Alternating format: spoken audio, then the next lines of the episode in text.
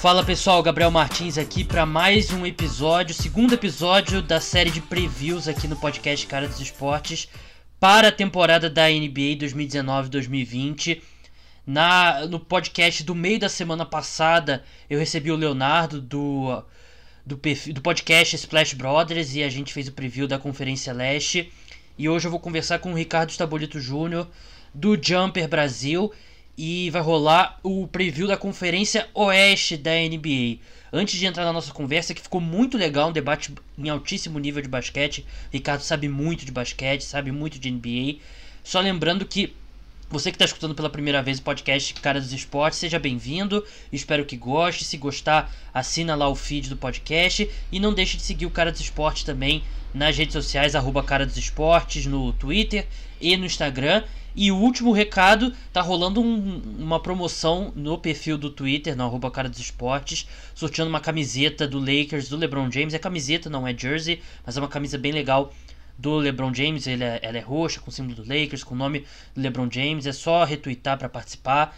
Vale a pena participar. O resultado vai ser na semana da, do início da temporada regular da NBA. E é isso. Vamos lá para minha conversa com o Ricardo. Vamos começar esse preview da Conferência Oeste da NBA e aqui comigo hoje o Ricardo Estabolito Júnior, editor do Jumper Brasil, um dos principais, se não o principal site brasileiro na cobertura é, de basquete como um todo, não só NBA. Ricardo, seja muito bem-vindo ao podcast Cara dos Esportes. Opa, eu, eu, eu já me sinto bem-vindo, já com, com essa introdução, recebendo elogios, é sempre bom, né? amacia o ego. Então é. Eu, eu, eu, eu só posso dizer que é, um, que é um prazer estar aqui, cara. Eu fico muito feliz de estar participando aqui contigo, Gabriel. Mais um podcast que eu vou desbravando, viu? Meu, minha lista de participar de todos os podcasts brasileiros vai cortando mais um, mais um, mais um, porque é o arroz de podcast total, eu. É, o problema é que tá surgindo muito podcast, né? Então você vai, acho que vai demorar um pouquinho para participar de todos, hein? Isso que é o divertido, né? Pra zerar eu vou ter trabalho. Mas a gente tá lutando, tá lutando, estamos chegando lá. É, a gente vai falar aqui da Conferência Oeste, né? A gente já, se você não escutou, na semana passada eu recebi o Leonardo do arroba comentando NBA, a gente fez o preview da Conferência Leste, então você que está escutando a gente e não escutou o programa, volta lá o programa da semana passada. E hoje a gente vai falar da Conferência Oeste, vamos... A gente vai falar aí da Conferência Oeste, que é a mais é difícil, é bem mais forte que a, que a Conferência Leste. E eu lembro, Ricardo, de há alguns anos já, é, a gente conversando com outros fãs de NBA e falando sobre como essa questão da, de uma conferência muito mais forte que a outra é uma questão cíclica, né? Em outros períodos da NBA, a Conferência Leste foi bem mais forte. Só que já há alguns anos que esse ciclo não passa, né? Que a Conferência Oeste já há muitos anos bem mais forte que o Leste. E atualmente acho que a diferença está tão grande quanto já foi nesses últimos anos. É, o, eu acho que o marco é o pós-Jordan, né? O pós-Jordan teve uma, retoma, uma tomada ali, digo retomada não, mas diria uma tomada do Oeste é, dessa supremacia, e eu acho que desde lá a gente não, não tá vendo o Leste eu não digo o Leste se recuperar, porque houve momentos em que o Leste esteve mais parelho com o Oeste, inclusive nas campanhas. É, mas os, digamos que o ciclo está demorando para dar a volta, né? Porque é, nós temos aí pós-Jordan, você está falando 98, 99, e está completando 20 anos agora, né? São duas décadas que o Oeste é claramente mais forte que o Leste, e, e os movimentos dessa off-season só reforçaram essa supremacia. Eu acho que ela estava diminuindo nos últimos anos, acho que tinha um sinal de, de, de de recuperação um pouco do, do leste. E essa off-season não fez bem para isso, viu, Gabriel? É verdade, acho que o Celtics se recuperando, o 76ers se recuperando e o Raptors constantemente forte antes do, mesmo antes do Kawhi. Acho que deu uma melhorada mesmo no leste, mas o oeste tá. Acho que a grande questão é: você no leste você vai ter um ou dois times ruins indo aos playoffs, e o oeste tem grande chance de time bom ficar fora dos playoffs, né? Então acho que mostra essa, essa disparidade aí das duas conferências. Mas vamos entrar logo nos times. Vamos começar pela divisão noroeste e vamos começar pelo Utah Jazz. Utah Jazz que fez a troca pelo, pelo Mike Conley, né, que é a, foi a principal contratação da equipe, que trouxe também o Bojan Bogdanovic, né, do, do Indiana Pacers, trouxe o Jeff Green, perdeu o Rick Rubio, perdeu o Raulzinho, perdeu o Kyle Corver, perdeu o Derek Favors. Ricardo, o, o Utah Jazz era, é, uma, é uma escolha popular ali do pessoal que quer sair um pouco do óbvio, Lakers, Clippers, é, até mesmo Warriors. É um time que entra com esse com essa expectativa, né? É um time que tem um quinteto titular bem interessante. Você tá comprando esse barulho, esse hype do Utah Jazz? Digamos que eu acordo cada dia com uma opinião um pouco diferente. Eu vou para o extremo otimismo, para extremo ceticismo. E eu acho que isso passa um pouco porque o, o, o Jazz, com todas essas mudanças, ele de fato mudou. É, nos últimos anos ele era um time que apostava em extremo na defesa. Era a defesa forte, era a defesa física. A defesa carregava a Utah até onde ele chegava. E e nessa off-season parece que eles deram um passo para trás e falaram: não dá para ser assim, especialmente na NBA de hoje, que está tão orientada para o jogo ofensivo, para o espaçamento. Eu acho que quando eles deixam, por exemplo, o Derek Favor sair e trazem o Bojan Bogdanovic, é, é, um claro sinal de que as coisas vão, que, que as coisas têm, têm grandes chances de mudar e ser um time muito mais orientado para o ataque, para o espaçamento do que era antes, sabe? Uhum. É, você tem, claro, uma mudança óbvia que é o Conley no lugar do Rick Rubio. O Conley é mais jogador que o Rick Rubio. Esse time do Jazz, ele, ele tem um ponto, Gabriel, que ele é simpático. Tem muito jogador aqui que a gente gosta dele. Então a gente quer acreditar, eu acho muita gente quer acreditar que o Jazz é esse contender, esse, esse azarão entre os favoritos, sabe? Aquele entre os favoritos, o menos favorito, o menos óbvio. Eu acho que há motivos para você ficar otimista com esse time, sim. Eu não sei até que ponto ele pode é, desafiar uma equipe com mais digamos, sendo bem óbvio, star power, sabe? Eu, eu, eu tendo a acreditar que o Clippers é, é mais forte do que o, o Jazz e tem mais armas para uma série de sete jogos. O próprio Lakers com LeBron e Anthony Davis tende a ter problemas, mas é, esse é um time que a gente quer torcer. Eu acho que esse é o ponto essencial, né? É verdade, né? Porque você tem, como você falou, né? O star power aí de Lakers e Clippers e acho que você tocou um ponto certo. É um time que vai ser um pouco mais finesse do que era, né? Com uma defesa forte. Agora, a minha, minha principal preocupação quanto a esse time do Utah Jazz, eu, primeiro eu acho que o encaixe do Mike Conley com o Donovan Mitchell é muito bom. O Mike Conley ele pode tirar a bola um pouco mais da mão do Donovan Mitchell e também pode jogar sem a bola, que eu acho que você tem que dar oportunidade para o Donovan Mitchell é, ser o cara desse time, mas também não dá para ele ser sempre o ball handler. Mas eu acho que com o Boyan e com o Joe Ingles nesse quinteto titular, eu acho que pode faltar um pouco de músculo nesse, nessas posições aí 3 e 4, principalmente contra times como, como você falou, Clippers e Lakers, que sempre vão ser os comparados. Eu acho que isso pode ser um problema assim pro, pro Utah Jazz, mas eu, eu tenho expectativa boa. Eu, eu, de novo, o Ash é muito disputado, mas eu acho que é um time que pode sim ter, ter mando de quadra acho que o teto desse time, e acho que a melhor versão desse time, se daria com o Donovan Mitchell dando um salto, né, Ricardo? Porque ele fez uma temporada de rookie muito boa, mas ele não evoluiu no segundo ano. Se ele continua, se ele vol volta a dar mais um salto adiante na sua carreira, você tem uma, uma estrela, você tem um cara que realmente pode ajudar bastante esse time, mas se ele manter no mesmo nível do primeiro e do segundo ano, eu acho que falta um pouquinho de, de poder ofensivo nesse time. O próprio Donovan Mitchell admitiu isso. Ele, ele disse que o segundo ano dele foi mais complicado do que o primeiro. E que ele não jogou, especialmente a primeira metade da temporada, ele não jogou no nível em que ele esperava. E, e o que você está dizendo, acho que o Jazz aposta nisso muito, porque quando você troca o Rick Rubio pelo Mike Conley, você, claro, tem um ganho técnico. O Mike Conley é mais jogador que o Rick Rubio, um jogador mais completo, mas é exatamente o que você disse. O Mike Conley te dá mais versatilidade para o Donovan Mitchell jogar com a bola. O Rick Rubio é um jogador que, até pela falta de arremesso dele, é, é, um cara que te deixa limitado em termos de quem pode jogar com a bola se não ele. Ele, tem ele sempre tem que ser o cara da bola. É muito difícil ele ser o cara sem a bola porque ele não atrai defesa, ele não quebra defesas. Então, é, eu acho que o próprio Jeff, pela montagem do elenco, está apostando nisso. Eu acho que que é uma o que me mais preocupa no Jazz é essa mudança de estilo. Acho que o Jazz vai mudar um tanto radicalmente dessa defesa bruta, física, desse jogo mais modorrento para tentar ser um time mais leve. E nem sempre isso dá tão certo assim. Mas se o Jazz quer mesmo ser um candidato ao título, acho que esse era um passo necessário que eles tinham que dar, sabe? É, concordo plenamente. E sobre essa questão do Rick Rubio não ser tão bom jogando é, fora da bola, acho que vai voltar a ser um tópico quando a gente falar de um certo time aqui da Conferência Oeste. Mas vamos continuar nessa divisão. Vamos passar para o Denver Nuggets, que é um time que eu tô em alta. É um time que tem muita continuidade. A gente vai ver aqui muitos times que mudaram muito da última temporada para essa. Mas o, Denver Nuggets tem algo que, esse, que, a maioria não tem, que é a continuidade. É o time que adquiriu o Jeremy, Grant numa troca, draftou o Bo Bo, que não deve ter nenhum impacto nessa temporada, perdeu o Isaiah Thomas e o Trey Lyles, que também não são nenhum, não são desfalques pesados. E eu gosto muito desse time do Denver Nuggets. Eu não acho que para não seria meu palpite para vencer o Oeste. No final do programa, é, talvez a gente dê aqui nossos palpites, mas não é meu palpite para vencer o Oeste. Mas se eu tivesse que apostar num time para ser a campanha número 1 um da Conferência Oeste no, na temporada regular, seria o, o Denver Nuggets, porque tem essa continuidade que eu falei. É um time que vai chegar pronto, enquanto a maioria dos seus adversários vão. A expectativa é que eles vão se montando, vão encontrando a melhor forma de jogar ao longo da temporada.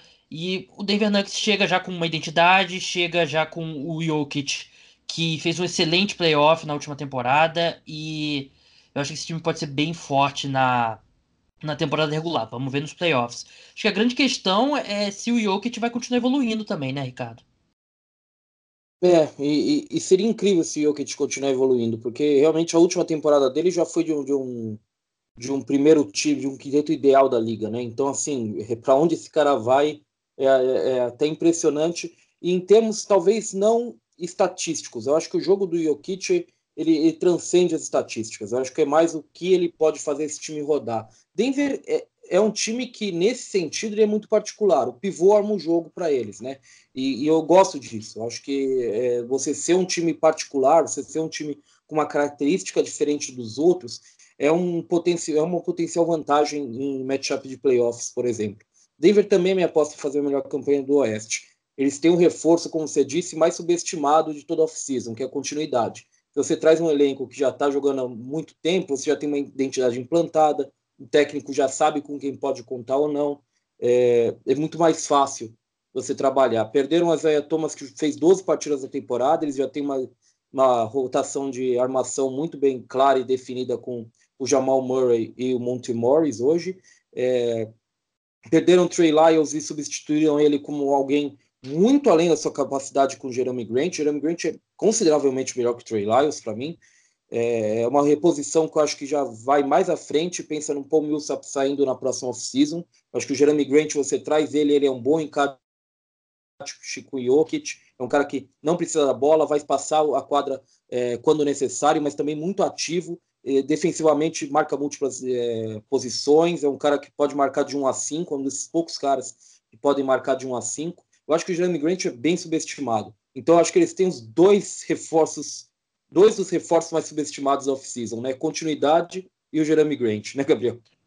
É verdade, acho que principalmente a continuidade, né? Porque uma NBA que, sei lá, 40% dos jogadores mudaram de time na, na off-season, você ter basicamente o mesmo elenco com um reforço tão importante como esse, como você falou, acho que o, o Nuggets chega numa, numa posição muito boa.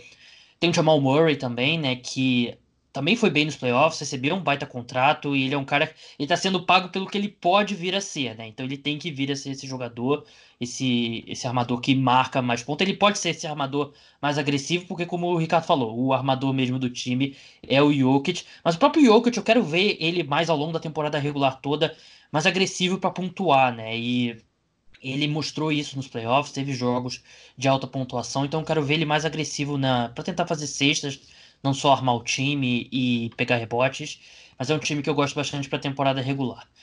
Vamos avançar agora para o Minnesota Timberwolves, que recebe... não teve tantos reforços de, de destaque, né? O Shabazz Napier chegou, o Jordan Bell, ex-Warriors, os dois ex-Warriors, e draftou o Jared Culver, né? Que é um jogador que eu gosto, mas eu acho que ele tem uma curva de aprendizado grande ainda pela frente.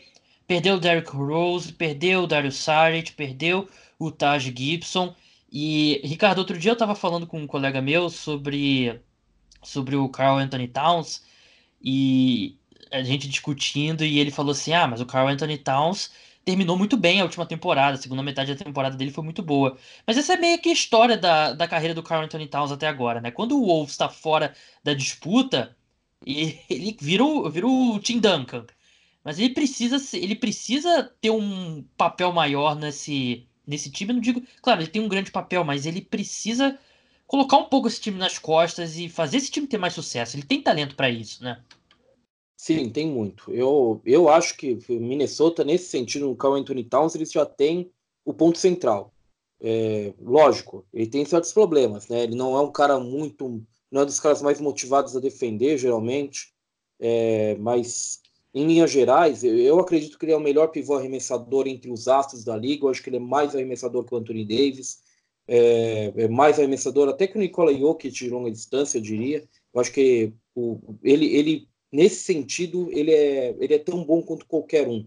E de costas para cesta também, mais próximo do aro, e também tem um repertório bem assertivo. Acho que é, é, esse é o ponto com ele. Ele, ofensivamente, ele vai te carregar. É, e o que ele precisa é, é mais um jogador que é, ele precisa ser um jogador que esteja envolvido, que seja de fato uma primeira opção ofensiva, porque quem te viu, especialmente naquele time que foi aos playoffs com Jimmy Butler, foi um Carl Anthony Towns negligenciado em boa parte do, do tempo e nos playoffs de forma cabal. É, meu problema, mas o Carl Anthony Towns eu, eu não tenho tanto problema com ele. Eu acho que eu até gosto mais dele do que você, para ser sincero. Mas é, eu, olho, eu olho esse elenco como um todo e, e, e eu não sei. Eu, eu, eu realmente acho um, um, elenco com, com muitas lacunas. Acho que ele não faz muito sentido esse elenco. Acho que tem investimentos e, e, aí a gente sabe quais são os investimentos que são bem questionáveis, o Gorg Dieng, nem vamos falar do Andrew Wiggins, que é horroroso o contrato dele, mas, é, sabe, eu acho, o Wiggins também é um pouco que nem o Towns, né, é um jogador que é, precisa ser envolvido, e se ele não é envolvido, você percebe claramente que a coisa não vai andar, que ele vai ser um ponto negativo no time, que ele pode vir a comprometer, sabe? Eu, eu não gosto no, no panorama geral de Minnesota. Eu acho que Minnesota com Carl Anthony Towns, é, com, com um jogador como o Andrew Wiggins deveria ser, com o Robert Covington, por exemplo, que é um bom defensor, acho que é um defensor que qualquer time gostaria, é, esse time deveria ter mais ambição de playoffs do que ele de fato vai ter. Nesse momento, ele é o melhor 12 colocado do Oeste, sabe?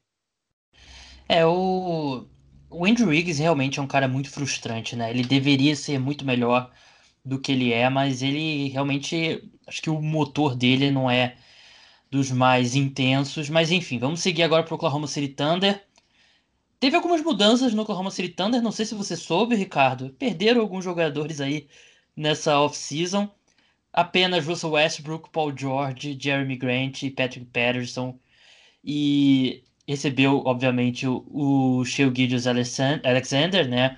O Chris Paul, Danilo Gallinari, Mike Muscala. Claro que o Paul George foi para o Clippers naquela troca surpreendente. E como é que você vê esse time, Ricardo? É um time que vai para o tanking ou é um time que tem talento para competir? Eu não acho esse time tão ruim assim, para ser sincero com você. Eu acho que se eles quisessem competir de fato, é, se não tivessem no Oeste especialmente, eu acho que eles teriam alguma brecha. No Leste, por exemplo, eu acho que esse time poderia claramente ser o sexto colocado, por exemplo, nessa formação agora. O problema é que no Oeste especificamente, esse time parece uma grande bagunça. É um elenco claramente formado de jogadores jovens que, que vão ter que ser testados ao longo da temporada, caras que são moedas de troca óbvias e caras que não deveriam estar ali ou que não querem estar ali ou, ou que estão fazendo hora extra ali, sabe? É, é um elenco bagunçado. Acho que isso aqui, isso aqui que é esse elenco do Thunder, ele não briga por nada porque basicamente é, parece muito claro que, que quem brilhar aqui nesse time, se não for jovem, se Steven Adams é, faz, fizer uma temporada muito boa, uma primeira metade de temporada muito boa, o Galinari eu acho que é uma moeda de troca muito interessante para vários times. É, se esses caras jogarem bem, eles vão ser trocados e a tendência é essa, sabe? Enquanto caras como o André Robertson, o André Robertson joga, Deus sabe, é um ano e meio, sabe? É, uhum. é, muito, é muito estranho esse elenco do Thunder. Esse elenco do Thunder parece um remendo à espera de, de uma reconstrução que, que vai vir, só que eles precisam trocar esses caras, entendeu? Eles estão esperando esses caras terem valor de mercado melhor, especialmente o Chris Paul. Se vocês conseguirem qualquer coisa pelo Chris Paul hoje, é muito lucro. É, você está entendendo? Isso aqui. É, é, eu, eu, não, eu não vejo perspectiva para isso, porque eu duvido muito que esse, esse, desses 15 jogadores que devem ficar no elenco, 10 terminem a temporada aí, sabe? É, o sonho do, do Oklahoma City Thunder é o Chris Paul ter uma, um ótimo começo de temporada. E se, os Thunder, se o Thunder não tiver que pagar para se livrar do Chris Paul, eu acho que já vai ser um, um grande lucro para a franquia. E como você falou, o Danilo Gallinari, ele tem valor, ele é um ótimo jogador ofensivamente e está no último ano de contrato, né? Então ele é um cara que é, é fácil de mover. Eu acho que ele, o, o Thunder pode receber algo de volta por ele. E assim, é, eu acho até que o Thunder precisa se desfazer desses veteranos, porque o Chris Paul ele vai entrar em quadra, ele vai se esforçar. A gente conhece o Chris Paul. E tem veteranos como Semeadas, o Danilo Gallinari, o SGA é um, é um jovem muito talentoso. Então, esse time, eu não ficaria surpreso se com essa configuração, uma temporada inteira, eu acho que esse time pode vencer 35, 38 jogos. E isso te tira um pouco lá da, dos principais times da loteria que é o objetivo do, do Oklahoma City Thunder. Então eu concordo plenamente com o Ricardo. É, o time tem que, tem que encontrar o momento certo para se desfazer. E a gente sabe que essa diretoria do Oklahoma City Thunder faz isso mesmo. Para encerrar essa divisão, vamos falar do Portland Trail Blazer, que contratou Kent Bazemore, Paul Gasol, Hassan Whiteside, Narcy Little veio no draft. Perdeu Seth Curry, perdeu Evan Turner, perdeu Alfaro Camino, Mo Harkless, Miles Leonard, Ennis Kanter. E eu acho que o, o Trailblazers é um grande candidato a decepcionar se o torcedor tiver como expectativa o time que chegou na final da Conferência Oeste na última temporada. Porque eu acho que calhou o encaixe ali dos playoffs de tal forma o, o, o Houston Rockets caindo ali e tendo que enfrentar o Warriors na um round antes. E eu não vejo esse time do eu não vi esse time do Portland Trail Blazers e continuo não vendo como um time que pode decidir é, pode disputar a Conferência Oeste. Então para mim não sei se você concorda Ricardo eu acho que o, o Portland Trail Blazers é um grande candidato a ser um dos que um dos times que decepcionem nessa temporada eu também acho. Acho que o sarrafo foi muito alto ano passado, né? E ano passado não, temporada passada, na verdade. É, o sarrafo ficou um pouco alto demais. Eu acho que ali veio a calhar tudo. Realmente foi, foi bem nesse caminho, os playoffs. Eu acho que merece, não, não tô falando isso como desrespeito.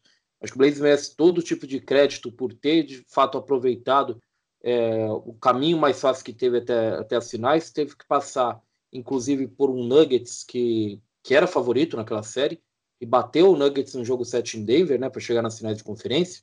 Uhum. É, o meu problema aqui com, com o Blazers especificamente é que o Blazers nos últimos anos ele tem sido um time muito forte por causa de continuidade, como a gente falou do Denver. É um time que a base continuava, e aí essa base eu estou incluindo aqui o Suf Nurkic, está machucado e, não, e eu não sei até que ponto vai a, a expectativa de recuperação, mas é possível que não jogue para essa temporada provavelmente só volte na segunda metade da temporada, se voltar. Você perde o Alfaro Camino e o Mo Harkless, que eu não acho que são sumidades, mas que eram os alas titulares e já estavam há algum tempo ali.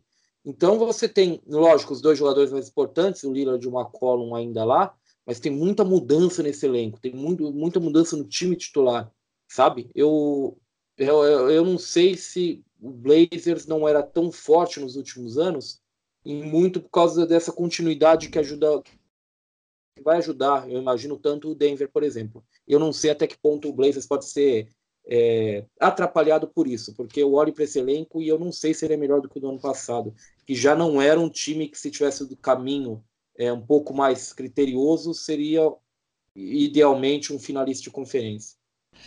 É um time que parece que tem uma troca neles, né? Eu acho que eles têm condições de adquirir, sei lá, de repente uma uma estrela que talvez não esteja muito satisfeita com a sua situação, né? Eu, é um time que é muito linkado, por exemplo, ao, ao Kevin Love, né? Já há algum tempo. Acho que é um time que tem um movimento neles e acho que eles vão precisar fazer algum splash desses, porque acho que eu, eu não, não vejo esse time indo muito longe com essa configuração atual. Eu tô vendo aqui no lineups.com O, o Rodney Hood está colocado aqui como um titular né, na posição 3, que eu não sei se vai acontecer mesmo, mas acho que não é algo que inspira muita confiança, mas também não estou muito alta com Portland, não. Vamos mudar de divisão, vamos para a divisão do Pacífico, que é a divisão mais. É, com mais glamour né, da NBA como um todo. Tem o Los Angeles Lakers, que adquiriu o Anthony Davis naquela troca que. Acho que não pegou ninguém de surpresa, acho que pegou de surpresa pelo que eles precisaram pagar. Veio também o Avery Bradley, o Quinn Cook, o Danny Green e o Dwight Howard. Veio também o DeMarcus Cousins, mas que se machucou e não vai jogar. A equipe perdeu o Lonzo Ball, Josh Hart, Lance Stevenson e Red Bullock, Brandon Ingram e o Tyson Chandler. E assim, eu não tenho nenhuma dúvida que o LeBron e o Anthony Davis vão se encaixar. Eles são dois grandes jogadores, inteligentíssimos e tentando alguns flashes já na, na pré-temporada, mas quanto a isso, eu não tenho nenhuma, nenhuma dúvida. E acho que isso é suficiente para ser o Lakers ser um dos favoritos, é, não só no Oeste, mas também na, na NBA como um todo. Mas é muito preocupante a situação do restante do elenco. E eu não sei, Ricardo, dos, dos times que a gente espera que sejam bons, com certeza. Mas o, o Lakers promete ter um dos piores backcourts da NBA. E na NBA atualmente você ter problemas na posição de guard é, é, complicado, porque principalmente no Oeste, que você enfrenta muitos armadores fortes, eu acho que pode. Se o Lakers não. Se o Lakers decepcionar e ficar aquém das nossas expectativas, o motivo para mim vai ser a falta de talento na posição de guard. É, o, o, elenco do Lakers me parece que assim, o Anthony Davis e o LeBron não se discute, Caio Kuzma também é um, é um é cara que é interessante você manter. É, o, o, resto ele, ele, se, ele se alterna entre boas contratações, manutenção de alguns jogadores que são questionáveis e, e, algumas contratações que realmente não fazem sentido. Eu, esse elenco, ele, eu não sei se, se tudo se encaixa nesse elenco, sabe? Eu não sei se, se isso está sendo montado da forma mais, assim... Eu, eu, eu não sei exatamente dizer, sabe? Eu só tenho um desconforto quando eu vejo o elenco como um todo. Eu acho que, exato, na armação, realmente, o time é bastante questionável e, e você tem um problema quando o LeBron é, muito se recusa a jogar como armador, eu, eu, não sei qual é o grande ponto, mas ao longo da carreira inteiro, inteira, né, ele, se, ele, ele teve essa resistência a ser o armador nominal do time e você botar quatro jogadores mais altos em torno dele. Eu não sei exatamente qual é o problema, mas enfim. É, o Anthony Davis também não jogava como pivô, eu acho que te força a contratar caras como o Magui, como o Dwight Howard, que talvez pudesse você pudesse ter um time mais é, flexível, mais versátil, se pudesse colocar os jogadores à disposição. Eu, eu, eu, eu tenho, eu, assim, eu, eu não vou duvidar que o Lakers vai chegar nos playoffs, segunda rodada provavelmente os playoffs, é, com LeBron e Anthony Davis. Eu acho que isso basta. Mas quando a competição começar a se afunilar, eu acho que o elenco tende a comprometer um pouco. Especialmente se o Avery Bradley realmente não conseguir retomar o basquete dele. Eu acho que Avery Bradley, há dois ou três anos, se você lembrar, ele era um jogador que, para muita gente, ele estava em Boston e muita gente achava que ele, que ele receberia um contrato máximo como agente livre. É, não foi assim. Hoje, o que o Lakers tem mais próximo de, de, um contrato máximo em torno do LeBron e do Anthony Davis é um Danny Green, já veterano, né, que vem valorizado pelo título do Raptors, mas já bem veterano.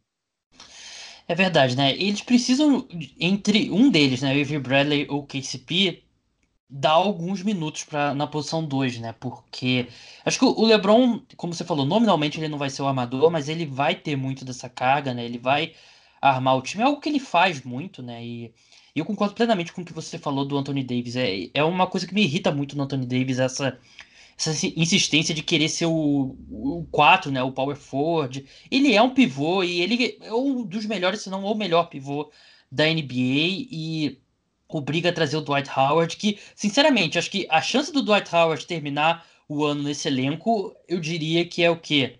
30%? Boa pergunta, eu não, eu, eu, não sei. Eu acho, eu apostaria em mais, porque eu acho que você teria que dispensar o Dwight Howard. Trocar é, não vai ser trocado ele. Ele vai ter que dar certo ou ele vai ser dispensado. Então, acho que para ser dispensado, acho que especialmente um elenco como o Lakers, que é, a gente não sabe quais opções vai ter no mercado, mas vai saber. é, eu acho que, que ele tem um pouco mais chance de ficar, mas é, é uma grande aposta. É, é uma coisa que a gente não sabe de, de forma alguma o que, que vai dar isso, sabe? É, e é mais do que só o Dwight Howard. Avery Bradley é uma aposta, eles estão eles estão pagando pelo que ele já foi, não que ele é. O próprio Queen Cook, né? O Queen Cook, ele, o, o Lakers investiu na contratação do Queen Cook. E o que é o Queen Cook exatamente? Sabe? Ele apareceu muito bem, mas provavelmente ele apareceu muito bem porque as expectativas nossas eram nada para ele. Quando ele precisou ser mais ativo no, no Warriors, ele foi sumindo, sabe? Você, você vai passando pelo elenco, você tem vários jogadores assim. Você tem vários jogadores que você para pensar e fala, é bom, mas sempre tem um porém. É, tem muita coisa desse elenco que precisa dar certo. E a última coisa antes da gente andar pro, novo, pro outro time de Los Angeles, a pergunta que eu te faço, Ricardo, é: a gente vai ver o LeBron que com mais um ano de MVP dentro dele, não que ele vá ser MVP, mas que ele tenha mais esse ano como um dos melhores, se não o melhor jogador da NBA, ou a gente vai ver mais daquele cara que não tenta nada na defesa, como foi no ano passado, e vai, e vai ceder a posição de alfa nesse time para Anthony Davis mesmo? O discurso é de ceder, a, passar o bastão, né, digamos, para Anthony Davis. Eu não acho que vai acontecer isso, não. Acho que ele vai ter mais uma temporada que individualmente vai ser muito chamativa, especialmente em termos de números. É, defensivamente, a gente já sabe o que esperar do LeBron. O LeBron não está marcando ninguém há muito tempo. É, a gente não fala isso, e especialmente a imprensa de uma forma geral parece ignorar e parece chamar muita atenção para isso para vários jogadores. Com o LeBron, ela parece até ignorar, né? A defesa do LeBron, ela passa, nos últimos anos, ela teve momentos realmente vexatórios, coisas horrorosas. É, eu acho que nos playoffs melhora um pouco, ele se empenha mais, é óbvio que se empenha mais, né? E ele tem ainda a capacidade de ser um bom defensor, é, isso ninguém questiona, mas se eu tivesse que apostar, eu diria a mesma coisa do ano passado, do ano retrasado. Acho que vai ser uma boa temporada, excelente temporada em termos de números, e vai ser o armador do time de fato. É, mas não espere tanto mais defensivamente dele, por exemplo, como você disse.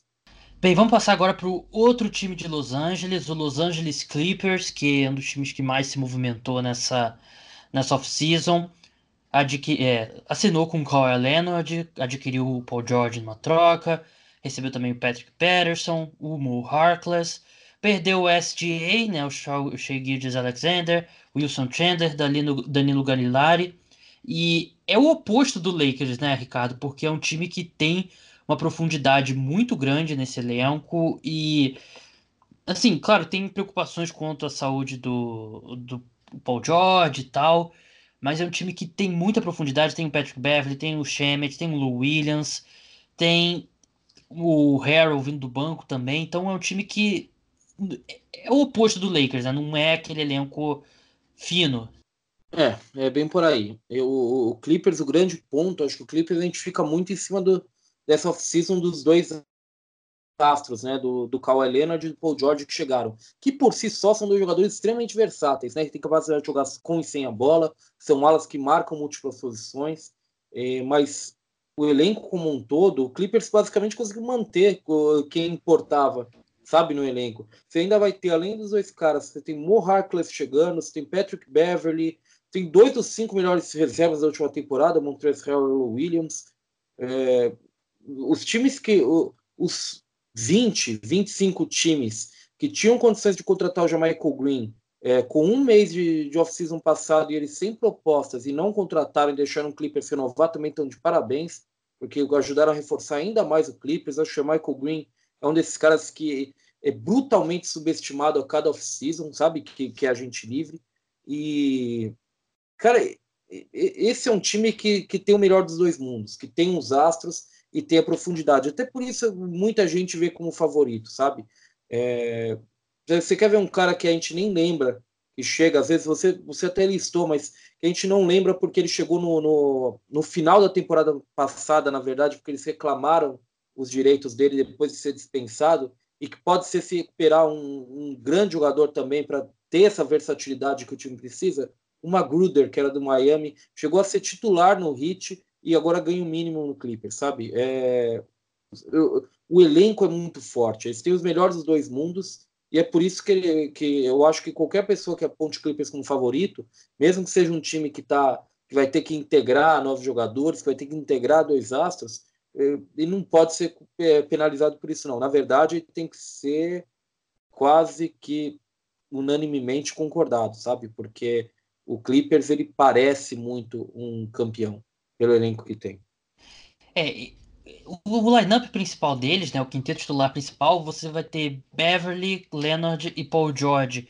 E eu não sei como é que você marca ponto num time desse com uma marcação de perímetro desse nível. É, é um time que tem pode ter a melhor defesa da NBA, não seria nenhuma surpresa e no ataque também ser muito bom. Acho que a único, o único ponto que me preocupa um pouco é o garrafão, porque você vai ter o Zubat que defensivamente não é dos melhores, o Harold traz um pouco de energia, quer dizer, um pouco não, bastante energia, mas também não é aquele monstro defensivamente. Eu nem acho que na NBA atualmente seja um problema tão grande, ainda mais como você tem três caras de nível all defense, como Beverly, Leonard e Paul George no perímetro. Mas acho que é o, é o único ponto que eu acho, na minha opinião, que dá para ter alguma preocupação nesse elenco dos Clippers é o garrafão, porque eu não vejo eles com cara ali para para proteger em alto nível a sexta.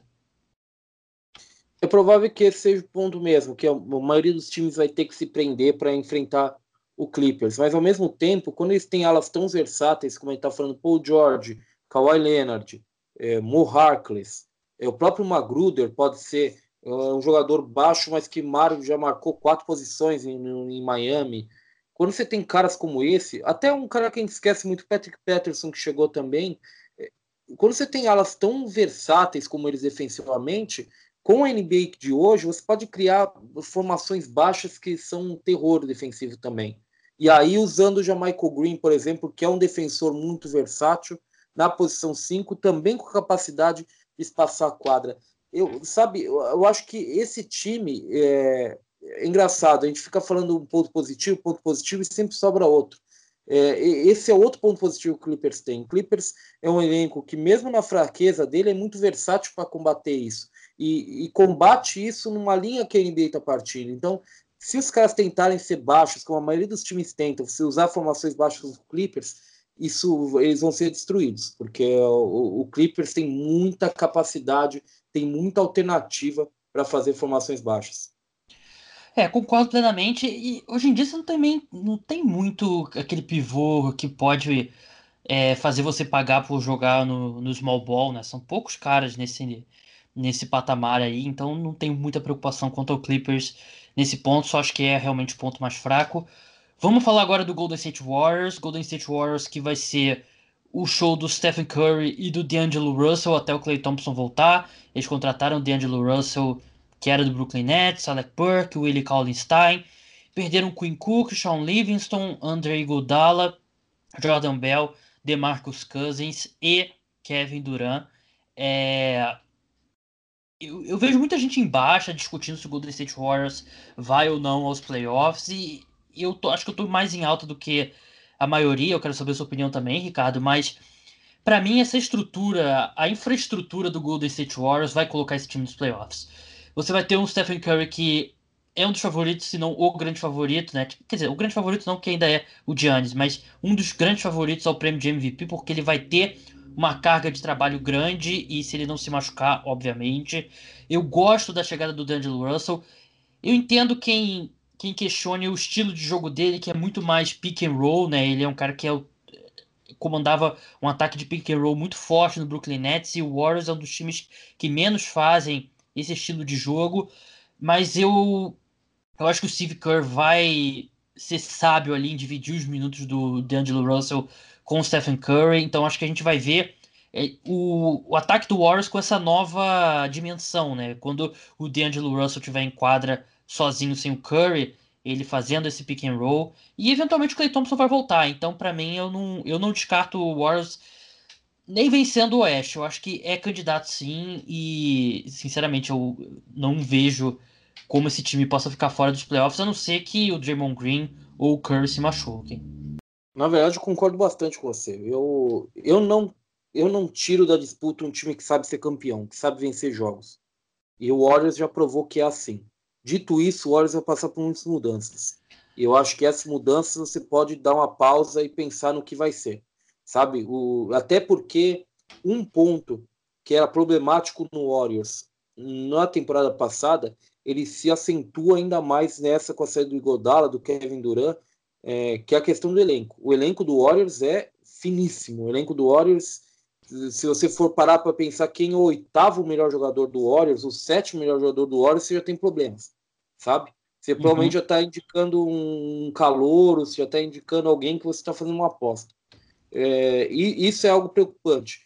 Você já não vai ter o Willie Collinstein no início da temporada, né? Ele vai ficar fora a pré-temporada inteira machucado. Então, o cara que provavelmente o Warriors acredita ser o melhor reserva dele, que é o Kevin Looney, o cara que mais participa, já vai começar a temporada como titular. Então, assim, é, o elenco vai ele, ele vai afinando cada vez mais. Eu acho que isso é um problema. É, você tem esse casamento Curry e DeAngelo Russell, eu quero acreditar que vai dar certo e eu acho que pelo talento dos dois há motivos para ser otimista, mas de fato você perde nessa situação um dos grandes pontos positivos do Warriors nos últimos anos, que é a versatilidade defensiva. Uma coisa é você começar o jogo com Curry, Godala e Clay Thompson, outra coisa é você começar com Curry, é, D'Angelo Russell e Alfonso McKinney, sabe?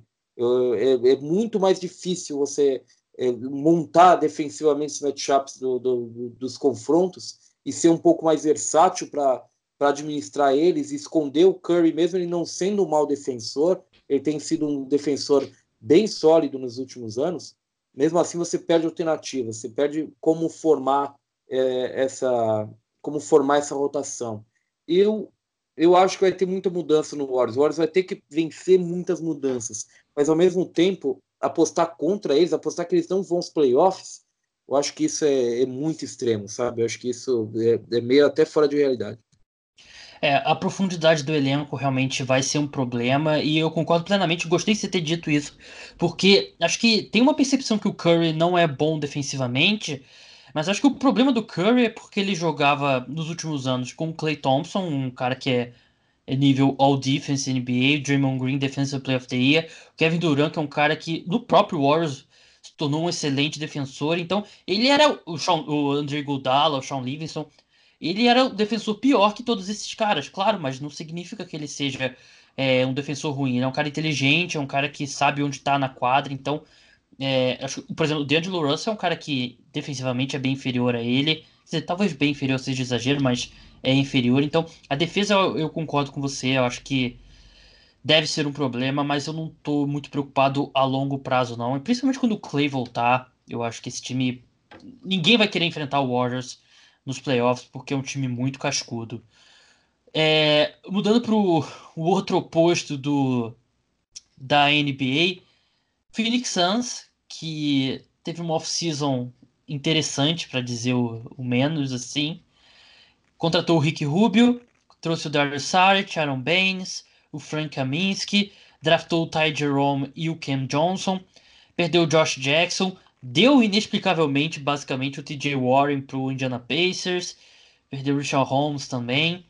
É, sobre o draft, eu gosto do Ty Jerome, mas é, eu não acho que o teto dele seja tão alto. O Ken Johnson, achei que foi uma péssima escolha, porque você escolheu, usou uma escolha de top 10 ali, para selecionar um cara que é mais velho que o Devin Booker já, é, ele já tem 24 anos, se não me engano, o Cam Johnson. Ótimo arremessador, mas. E aí, ele, você usou uma escolha aí para draftar, sei lá, o, o Kyle Korver. Então eu não, não me, me encheu muito os olhos. E é aquilo que a gente falou lá no começo do programa do Rick Rubio. Eu não acho que faz sentido nenhum você ter o Rick Rubio com o Devin Booker. Eu, eu, vejo de um, um, pouco diferente. Eu acho que faz pouco sentido também, no sentido de que o, o Booker, o, o, repetição de sentidos na minha frase agora foi lindo, né? Não faz muito sentido no sentido de não sei o que, vamos refazer. Acho que não faz muito sentido é, na noção de que o Devin Booker estava se desenvolvendo como armador desse time. Então, é, eu acho que nesse sentido ele não faz é, não, não, não se encaixa direito.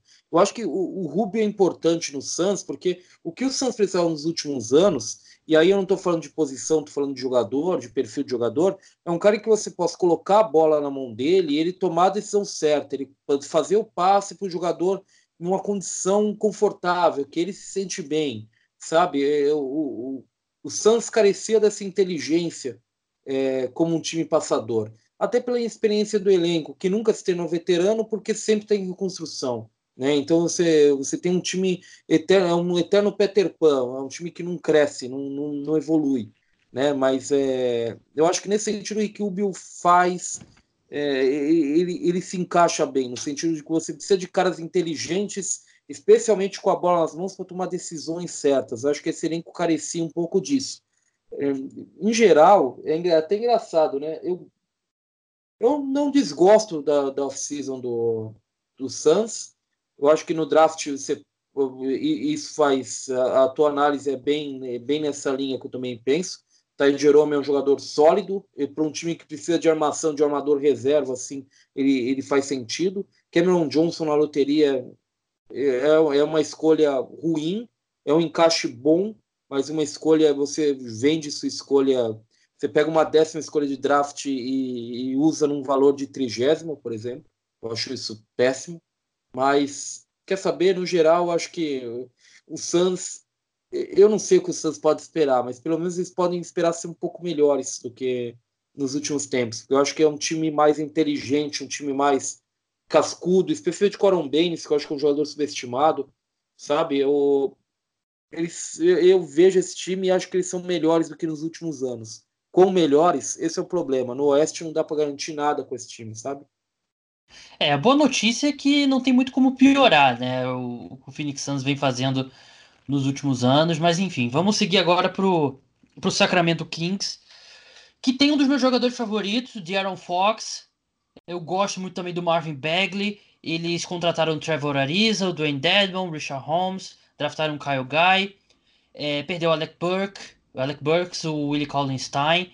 E o Sacramento Kings, a evolução deles na temporada, é, mais do que qualquer reforço que eles possam ter trazido, que até não trouxeram nenhum reforço de peso, é na evolução do Darren Fox e do Marvin Bagley. O time vai onde esses dois caras forem, são as peças fundamentais, principalmente o Darren Fox, que para mim tem, tem um potencial para ser um dos melhores armadores da NBA. É um time que chegou a brigar para ir aos playoffs na última temporada, acabou não conseguindo. E eu acho que é um time que pode evoluir e ainda assim ficar fora dos playoffs, porque é uma conferência muito difícil. E mas acho que não é hora de se desesperar, vai ter um técnico novo, então acho que tem que ter é, confiar no processo, confiar que o, o sucesso do, do, do, time é a evolução do Darren Fox e do Marvin Bagley. E, mas eu não vejo esse time com muitas condições de ir aos playoffs nessa temporada, não.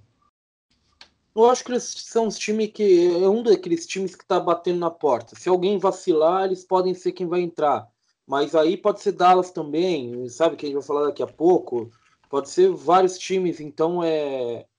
Eu, eu não sei até que ponto a gente pode esperar, como você bem disse, que a evolução do Kings seja de fato uma classificação aos playoffs.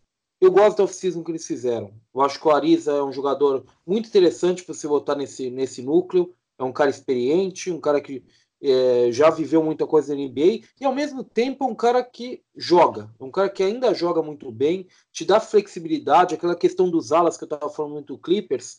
Trevor Ariza é um desses caras, é um desses alas que te dá muita flexibilidade defensiva.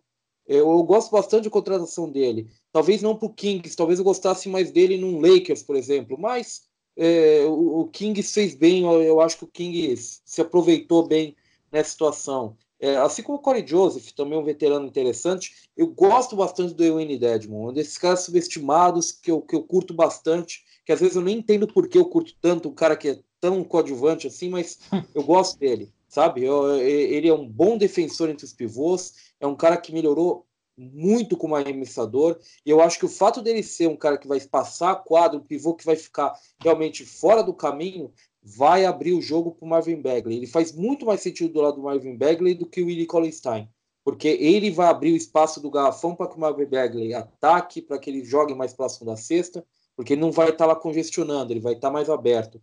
E se quer saber outro cara que, que também pode ser um muito bom para o Kings, é o Bogdan Bogdanovic, né? Que fez um bom mundial, é, é um cara que vem crescendo Talvez ele seja até um candidato a sexto homem da temporada, viu? Ele é, ele é bom desse jeito, ele tem essa característica desses sextos jogadores da liga, esse cara, esse pontuador explosivo. que é muito bom, sabe? Eu, eu, eu gosto dele também. O Kings é um elenco que eu gosto bastante, mas é o que você disse. A evolução deles eu não sei exatamente o que significa uma evolução para eles. Playoffs talvez ainda seja algo fora da, de realidade. É, eu, eu tô olhando aqui o elenco, tô com o elenco deles aqui aberto, né? E, eles têm umas opções interessantes, né? Eles, tipo, eles devem ter como quinteto base o Darren Fox, o Buddy Hilde, o, Harrison Barnes, Marvin Bagley e o Dwayne Dedman. Mas eles podem ter um, um, quinteto que me agrada bastante, que é Darren Fox, Buddy Hilde, Trevor Ariza, Harrison Barnes e o Marvin Bagley na posição 5, que eu acho que é bem interessante.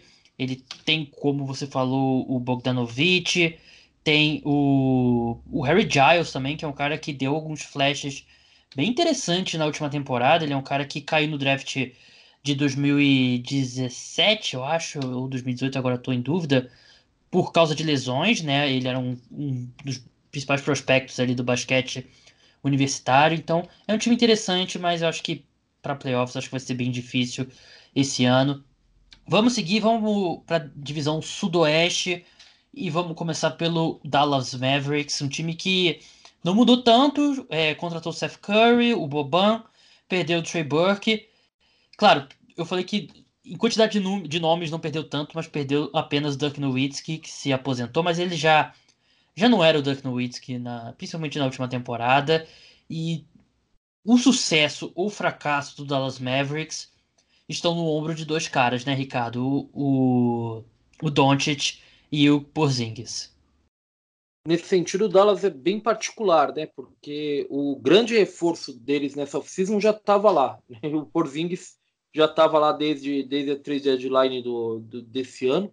Então, é, eles não tinham que ser tão agressivos no mercado. Eles simplesmente tinham que esperar o Porzingis. E agora eles vão ter. O, o, o prospecto de você ter Porzingis e Don City junto é muito interessante, porque são dois jogadores teoricamente se encaixam muito bem. É, o resto do elenco, eu gosto de algumas coisas, não gosto de outras. Eu acho que manter o elenco e especialmente quando você pensa que o Rick Carlisle é o técnico, faz muito sentido, mas também é um fator limitador. Eu acho que, especialmente nas alas, se você tira o Doncic é, da, da, da, história, e o Doncic não é exatamente um ala, é um ala armador, e, e funcionalmente não é o armador do time, é, a votação de, de alas do Dallas ele é, é, é bem questionável, sabe? Eu, eu, eu, tenho alguns pontos aí, eu gosto de alguns jogadores até, o Finney Smith, que renovou, eu acho que é um bom valor, mas é, como um todo é uma rotação bem complicada, uma rotação bem limitada, na verdade. O, o grande ponto aí, eu acho que é, é, o Carlisle e a, a vontade dele de jogar com múltiplos armadores em quadra. Ele chega a jogar até com três armadores em quadra. E o fato do Don City ser um dos três ajuda muito porque ele ganha em altura esse time. E ele tem outro cara que chegou agora que, que se encaixa muito bem com o Doncic, se encaixa muito bem nessas formações com múltiplos armadores, porque é um defensor versátil, que é o Delon Wright. Eu gosto bastante do Delon Wright, acho que é um jogador que, que talvez não, não chame tanto atenção, não salte aos olhos, mas é um jogador dinâmico. Ele vai te ajudar em vários setores do jogo, ele não depende de pontuar, não depende de ter a bola nas mãos. É, eu acho que ele é um encaixe muito interessante com o Doncic. A gente falava muito do Patrick Beverly, e muita gente achou um desastre quando o Dallas não contratou Beverly e ficou no Clippers. Eu, eu acho que o, que o que o Caramba, esqueci o nome do moço agora. Que beleza, né? Acabei Delon de falar Wright. dele. Delon Wright, olha aí. Eu, eu, acho que o Delon Wright é um excelente plano B nesse sentido. Mas há algumas coisas no, no, Dallas, alguns pontos na rotação do Dallas que, que eu acho que são bem preocupantes. E meio que até limitam a condição do Dallas como um, realmente um postulante aos playoffs, que ele deveria ser mais até. Eu acho que nas últimas temporadas foi até meio que uma decepção o quanto eles ficaram longe dos playoffs, sabe? Eu acho que eles deveriam ter ficado até um pouquinho mais perto. É, eles têm vários armadores que são, eu acho, eu gostaria de ter como armadores reservas, como o Jalen Brunson, Seth Curry, Didi Barea, mas eles é um, é um time que eu acho que de repente durante a temporada pode ir atrás de um armador, apesar de, de eu concordar com o que você falou do Delon Wright, que faz sentido você ter um cara desse com o Luca Doncic, que basicamente o Doncic vai armar o time, né? E vamos ver o que, eles vão conseguir tirar do Tim Hardaway e o Porzingis depois da lesão, né? Vamos ver se ele vai ser o cara que era do Knicks ou de repente até melhor. Tem postado bastante foto no Instagram dele bem forte, então vamos ver. é falar de um time que não vai competir nessa temporada, que é o Memphis Grizzlies, então a gente pode passar um pouquinho mais rápido. É, adquiriu o Grayson Allen, o Andre Iguodala, mas que não vai jogar no, no Grizzlies, né? Vai ser trocado. Jay Crowder, Josh Jackson, Solomon Hill, John Moran, Brandon Clark. Perdeu o Avery Bradley, o Mike Conley, Justin Holiday, o CJ Miles e o Chandler Parsons, que eu não sei se o Chandler Parsons dá para colocar na categoria que perdeu. Mas enfim, é, eu gosto do, das últimas movimentações do, do Memphis Grizzly. O Jaren Jackson Jr. é um jogador bem moderno, bem que bem interessante para a NBA atualmente. E a mesma coisa pode ser dita do, do Brandon Clark, um big man ali bem versátil. E o Jamoran, um armador bem, é, bem promissor, um cara muito explosivo. Então é um time que eu não diria nem que é um time para 2020, é um time acho que mais para 2021, 2022, porque tá num tá num rebuild total depois daquela era Mike Conley, Zach Randolph, Marc Gasol. É um time que está ainda em estágios iniciais dessa, dessa reestruturação. É, o, digamos que o grit and ground, o grit and grind, desculpe, ficou para trás um pouquinho, né? Agora é uma nova fase. É, eu gosto eu, do, da combinação Jamoran e Jaren Jackson. Jaren Jackson, como você disse, pivô muito moderno, que certamente vai abrir a quadra para que o Jaren Jack, para que o, o Jamoran seja esse cara explosivo, seja esse cara incisivo em relação à cesta. Eu, inclusive, acho que ele é até melhor arremessador do que ele recebe crédito. Eu, eu gosto bastante de Amorão. Acho que essa dupla em especial é algo que eles podem construir muito. E sem contar Brandon Clark, que também é um jogador que, que se encaixaria em qualquer time simplesmente por ser um vencedor. Esse cara é, um, é, é o cara que vai fazer o que é necessário para você vencer. É, e, tu, e, tudo isso quer dizer, aqui a gente está falando que a, a construção é interessante, mas ela tá bem no início mesmo. É o time para 2022, mesmo pensar lá na frente. E esses caras aí bons que vão ficar é o Caboclo, né? O, o Caboclo realmente parece que se encontrou. Tem caras aqui que podem ser trocados, que times fortes podem se interessar bastante, além do Igodala, durante a temporada, viu, Gabriel? Eu diria para você que, por exemplo, o Jay Crowder é um um candidato, um candidatíssimo a ser trocado no off-season para algum time que precise ali reforçar as alas e que queira fazer um movimento um pouco mais arrojado na trade deadline. É verdade, acho que Jay Crowder e Godala com certeza não vão, não vão terminar a temporada nesse time e são dois caras bem úteis, né? Bons defensores, o Jay Crowder ali nos bons momentos ali ele consegue derrubar uma bola de três e o Godala tem sido muito inconstante nesse estágio, mas enfim, vamos passar agora para o New Orleans Pelicans, que é um time que mudou completamente. Chegou Lonzo Ball, Josh Hart, J.J. Redick, Brandon Ingram, Derek Favors, draftou o Nico Alexander Walker, o Jackson Hayes e ele, Zion Williamson. A equipe perdeu o Alfred Payton, Solomon Hill, Stanley Johnson, o Julius Randle e, claro, o Anthony Davis. E eu vou falar logo, quem me segue no Twitter sabe, e eu tô all in 100% no Zion Williamson. Eu tô dirigindo aí o trem do hype do Zion Williamson desde o início da temporada. Eu comecei a ver ele jogar. Claro, eu vi os clipes dele lá no high school, mas eu comecei a ver ele na pré-temporada de Duke e, e, não acreditava no que eu tava vendo, quão bom ele era. E a temporada dele foi fantástica. Eu acho que ele vai ser ainda melhor na NBA, com mais espaço. Né? Não que seja um time muito bem espaçado, esse time do New Orleans Pelicans, mas mais espaço do que ele tinha em Duke. E eu acho que ele vai ser um cara espetacular. Eu acho que ele é um cara que, quando se aposentar, ele vai ter vencido MVP. Ele, claro, o arremesso vai demorar um pouco para vir ainda, mas ele é um excelente passador. Ele é um cara que termina muito bem perto da cesta e muito esforçado. Eu acho que a gente vê muito jogador que parece que é talentoso fracassar na NBA porque não é tão esforçado. E o Zion é um dos caras mais esforçados das estrelas assim de draft que eu já vi. É um cara que vai dar a vida. Eu acho que ele vai estar em alguns momentos mal posicionado na defesa, vai tentar pular ali a rota do passe e vai acabar é, saindo de posição.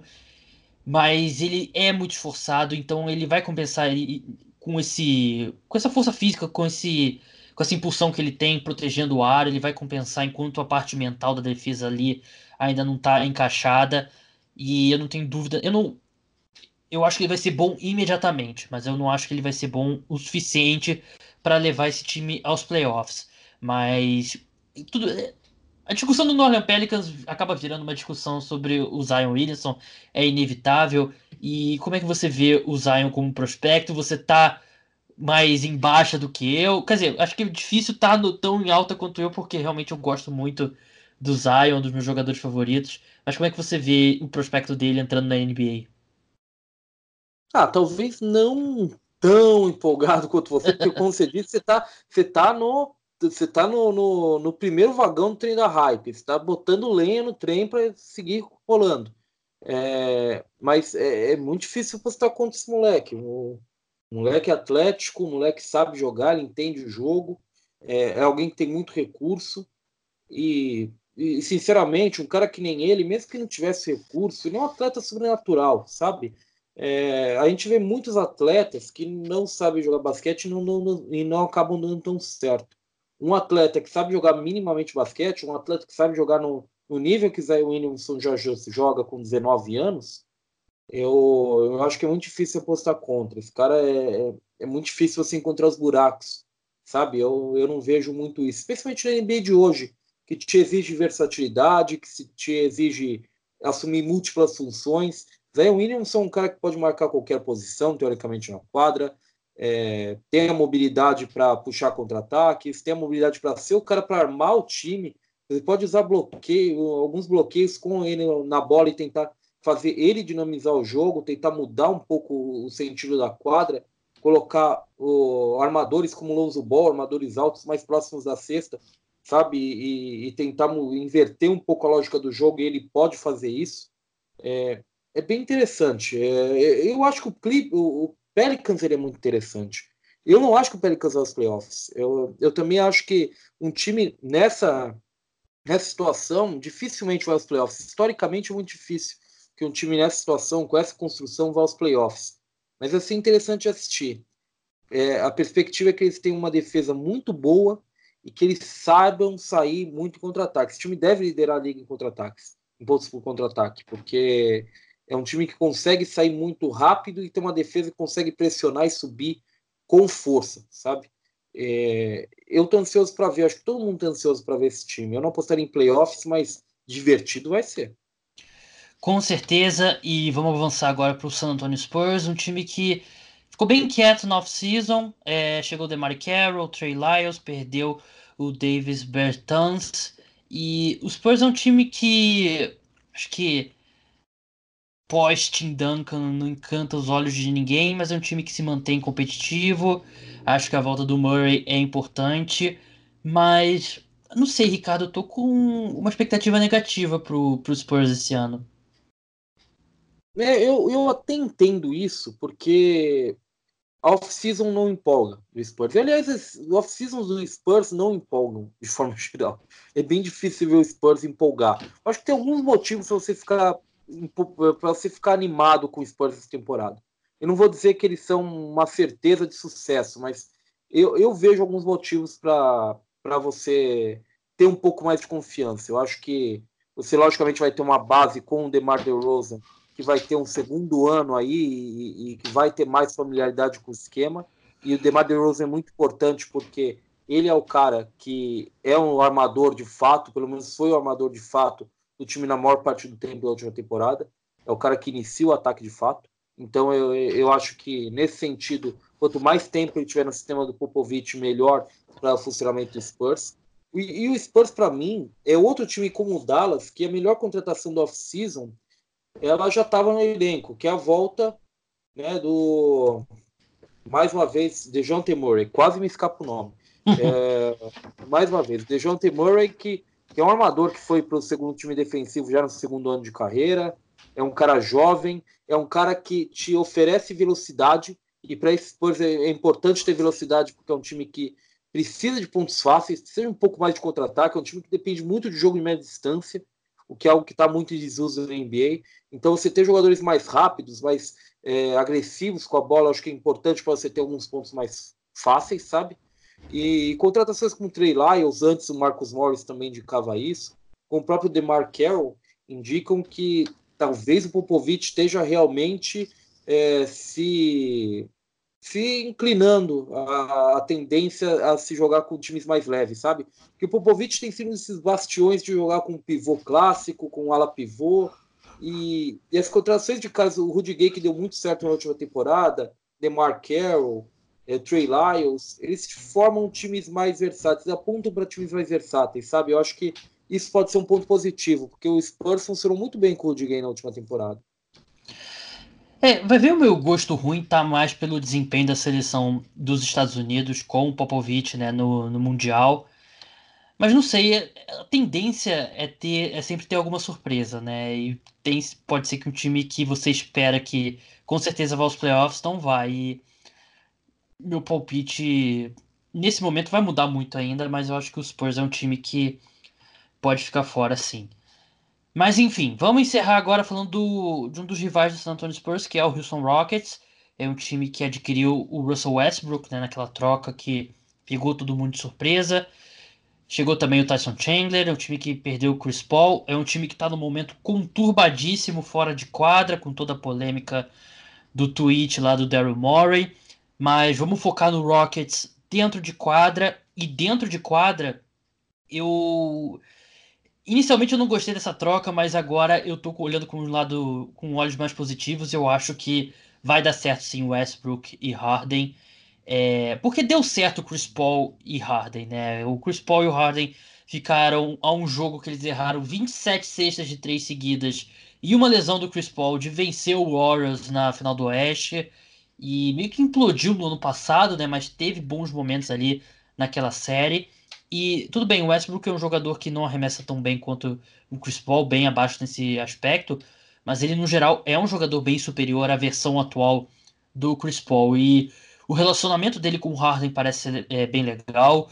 Parece que os dois estão engajados ali em fazer essa parceria dar certo.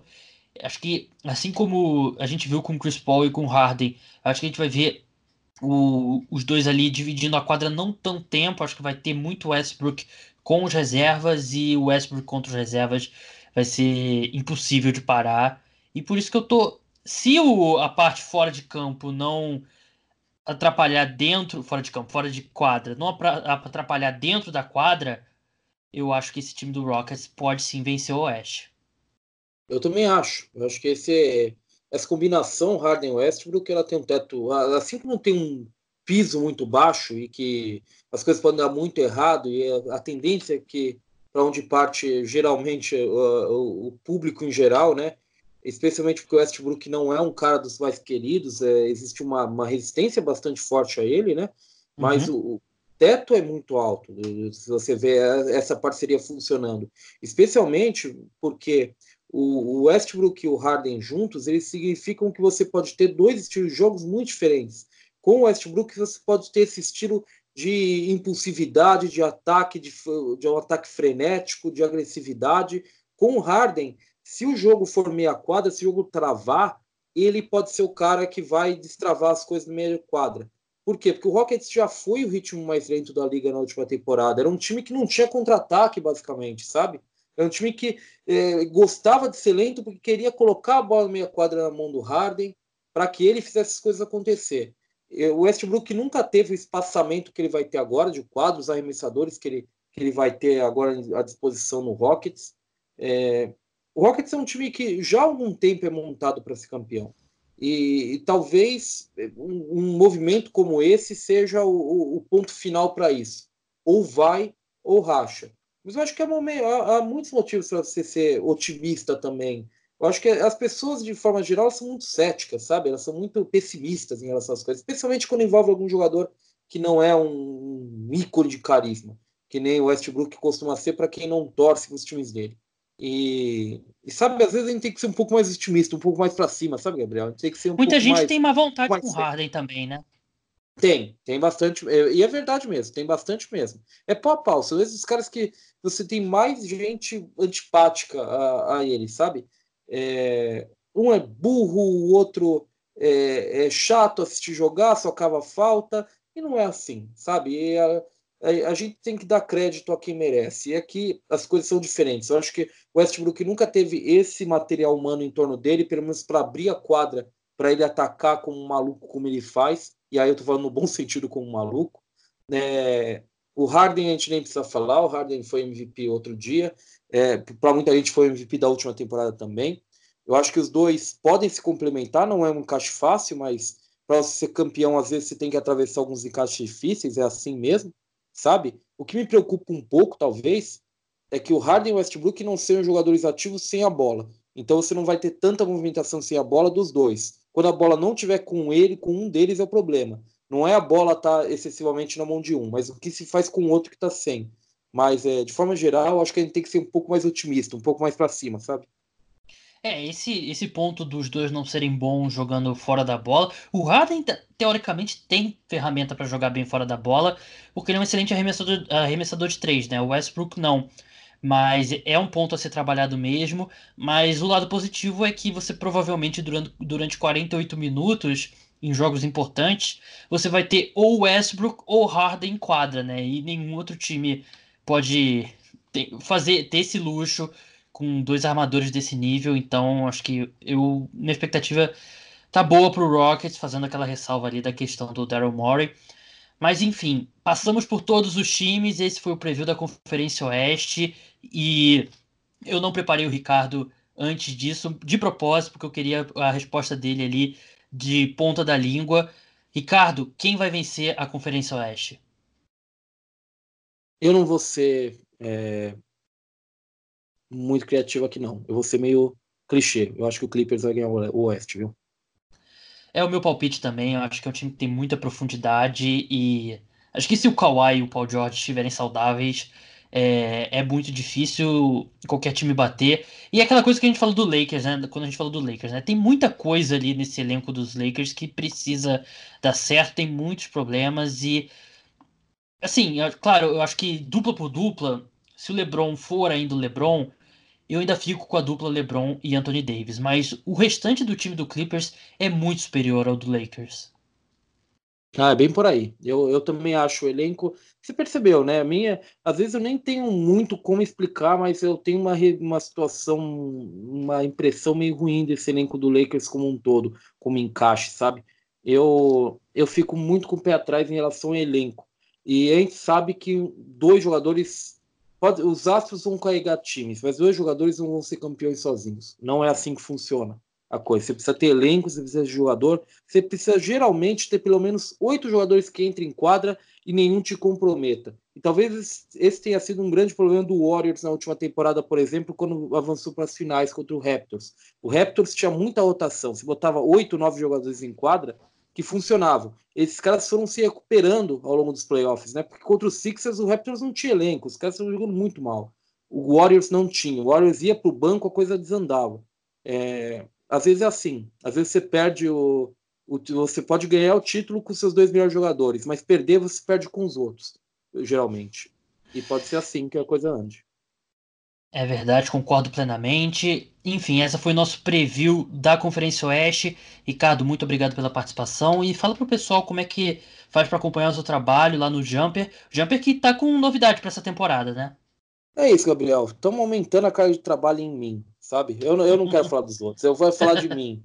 É muito trabalho para mim, estou sendo muito sobrecarregado. Mentira. A gente tá, a gente, o, o, Jumper está aí na briga, isso aí na guerra aí há mais de uma década, né? www.jumperbrasil.com.br. Isso aí é, isso aí é o nosso endereço de guerra aí há uma década ou mais. É, a gente está aí há um bom tempo batalhando, pode-se dizer. É, alguns dizem que a gente desbravou mato aí no, no, nessa cobertura independente NBA é, eu fico muito, eu, eu, eu me sinto muito bem quando as pessoas falam que começaram a acompanhar e começaram a acompanhar notícias vendo o Jumper. Eu, eu acho que isso é algo que carrego para minha vida, sabe? É algo muito interessante. Você pode me ver também é, no, no Twitter, no arroba Jumper, o arroba Jumper Brasil também. Gustavo Lima comanda aquela conta, então não venham reclamar comigo das besteiras que eles escrevem. Geralmente é, geralmente o pessoal vem reclamar comigo das besteiras que o arroba Brasil escreve, sabe? E ah, não falou alguma coisa inteligente, foi você. Ah, sim, não, mas aí é, geralmente é, né? Porque assim, às vezes eu apareço aquela conta, aí se aparecer alguma coisa inteligente num oásis, ou, tipo um oásis num deserto de besteira, pode acreditar, naquele dia o Ricardo estava lá. Mas é. Mas é brincadeira, gente. É assim, é... a gente tem uma equipe aí que muda ao longo do tempo, mas a gente tenta manter os principais estão aí na, na briga já desde o início, né? Gustavo Lima, Gustavo Freitas, eu, Vinícius Donato. Aí tem gente que passa, tem gente que sai, tem gente que volta, mas é, é uma guerra aí que, que nós estamos trabalhando junto e agora desbravando outras linhas, né? Estamos tentando emplacar mais uma vez o podcast, né? O Jumpercast, que dá muito trabalho, cara. Gabriel, eu, eu, eu tenho que tirar o chapéu para você, sabe? Porque isso dá trabalho, fazer podcast. E, e eu tô vendo de novo na, na, na, pele o que, que dá de trabalho, sabe, gravar e, e editar e fazer tudo de novo. É, é o tipo de problema que eu criei para mim mesmo. Mas enfim, vamos seguir, cara. Tá? Ô, Gabriel, eu e eu que sempre agradeço a participação, agradeço o convite, estou sempre à disposição. É sempre muito legal poder discutir com outras pessoas e ter outros pontos de vista sobre algo que a gente gosta tanto, sabe? É um prazer para mim. É sempre legal conversar, ouvir opiniões diferentes e aqui eu faço três podcasts por semana, mas eu também não tenho que escrever sobre a Euroliga, NBA, é, a Liga Espanhola, o NBB, então eu tenho o meu trabalho maior é o podcast, vocês fazem essa cobertura toda gigantesca, mas muito obrigado, Ricardo, até a próxima. Tamo aí, até a próxima. Não, não convida que eu apareça, é assim. Muito obrigado ao Ricardo, Jumper Brasil é um, uma referência aí em cobertura do basquete no Brasil. E próximo episódio do podcast Cara dos Esportes, na quarta-feira, quarta para quinta-feira, vai ser o preview da semana 6 da NFL. E na próxima terça-feira vai ter o terceiro e último episódio da série de previews da NBA, que vai ser o pessoal do For the Win, o outro, o outro ótimo perfil aí de NBA aqui no Brasil, ótimo site.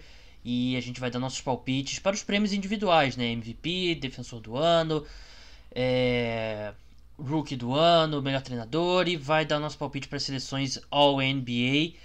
Então é isso. Espero que tenham gostado. Espero que escutem o próximo podcast. Você que está escutando pela primeira vez, dê uma oportunidade, continue escutando aí o podcast Cara dos Esportes. Então é isso. Até a próxima. Tchau.